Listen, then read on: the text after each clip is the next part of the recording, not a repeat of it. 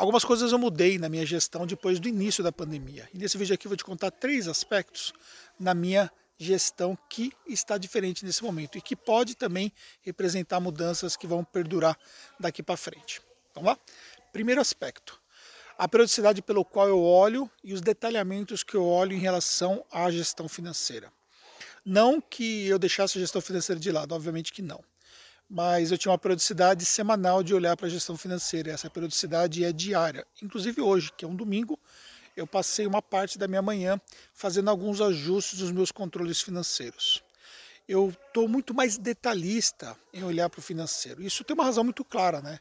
Porque no momento onde você precisa preservar caixa, você precisa otimizar muito mais as coisas. Ou seja, você precisa ser muito mais eficiente operacionalmente, muito mais eficiente em relação à utilização de recursos. E aí te implica em você ser detalhista. E eu sou detalhista por natureza em outros aspectos, mas no financeiro eu arriscava muito mais, né? Eu estava muito mais focado no processo de crescimento e para você poder crescer você precisa testar coisas novas sempre e isso implica, desculpa, em investir muitas vezes um recurso e hoje eu estou muito mais detalhista em relação a isso. O que já leva para o segundo aspecto, que é focar nas coisas relativas ao marketing que eu sei que o resultado é garantido sem fazer muitas coisas diferentes, sem fazer muitas coisas novas. No primeiro momento, nós seguramos o investimento como todo, né? Nós zeramos ali o investimento e depois fomos retomando. Agora, no mês de maio, já retomamos consideravelmente aquilo que nós já tínhamos, até porque os resultados eles aconteceram até no meu canal do Telegram. Se você não souber, você pode até pedir inbox para mim no Instagram que eu mando para você o link. Eu coloquei algumas informações sobre os resultados de maio em relação ao aspecto de conquista de novos clientes, demanda e tudo mais. Mas voltando à questão do investimento de marketing. Então, o que, que eu faço hoje, né?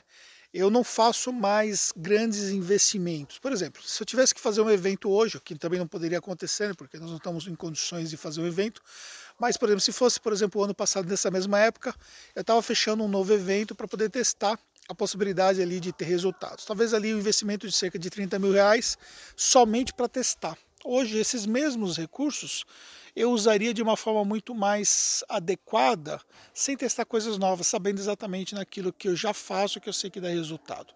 Então foi um segundo aspecto que mudou em relação à gestão do meu negócio e que com certeza também aí nos dá ali uma garantia em relação aí a preservar o nosso caixa. E o terceiro aspecto tem a ver justamente com caixa. Né? Então, quando você está no processo de crescimento, você queima muito caixa. Né? Você tem uma taxa de queima, né, um burn muito alta. E isso implica em você trabalhar muitas vezes com caixa apertado. Não que nós estivéssemos com caixa tão apertado, mas obviamente nós não tínhamos uma reserva de caixa para poder ficar vários meses, por exemplo, se acontecesse de nós não faturarmos. O que aconteceu é que eu mudei drasticamente a minha visão em relação a isso, né? Eu fiz uma série de ações que essas ações que bonito. Eu estou aqui descansando um pouquinho. Eu fiz uma série de ações que aumentou o nosso caixa. Só que pós-pandemia, isso vai continuar. Eu não quero mais me ver numa situação desconfortável de passar por uma situação como essa, de incerteza, tá?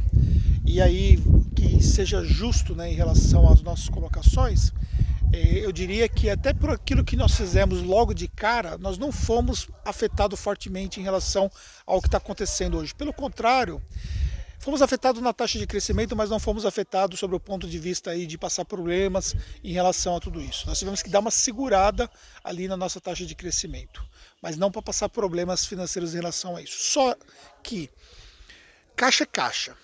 E caixa você precisa ter em qualquer momento do seu empreendimento. Então, eu estou formando um caixa para poder me dar muito mais garantia caso daqui a alguns anos a gente tenha um problema semelhante. Então, foi uma outra coisa que eu mudei e mesmo que eu volte a trabalhar fortemente na parte de crescimento, mas isso de fato ainda vai vai demorar para a gente poder mudar. Nós vamos realmente sentir é, o mercado como um todo durante 2020 para poder ver.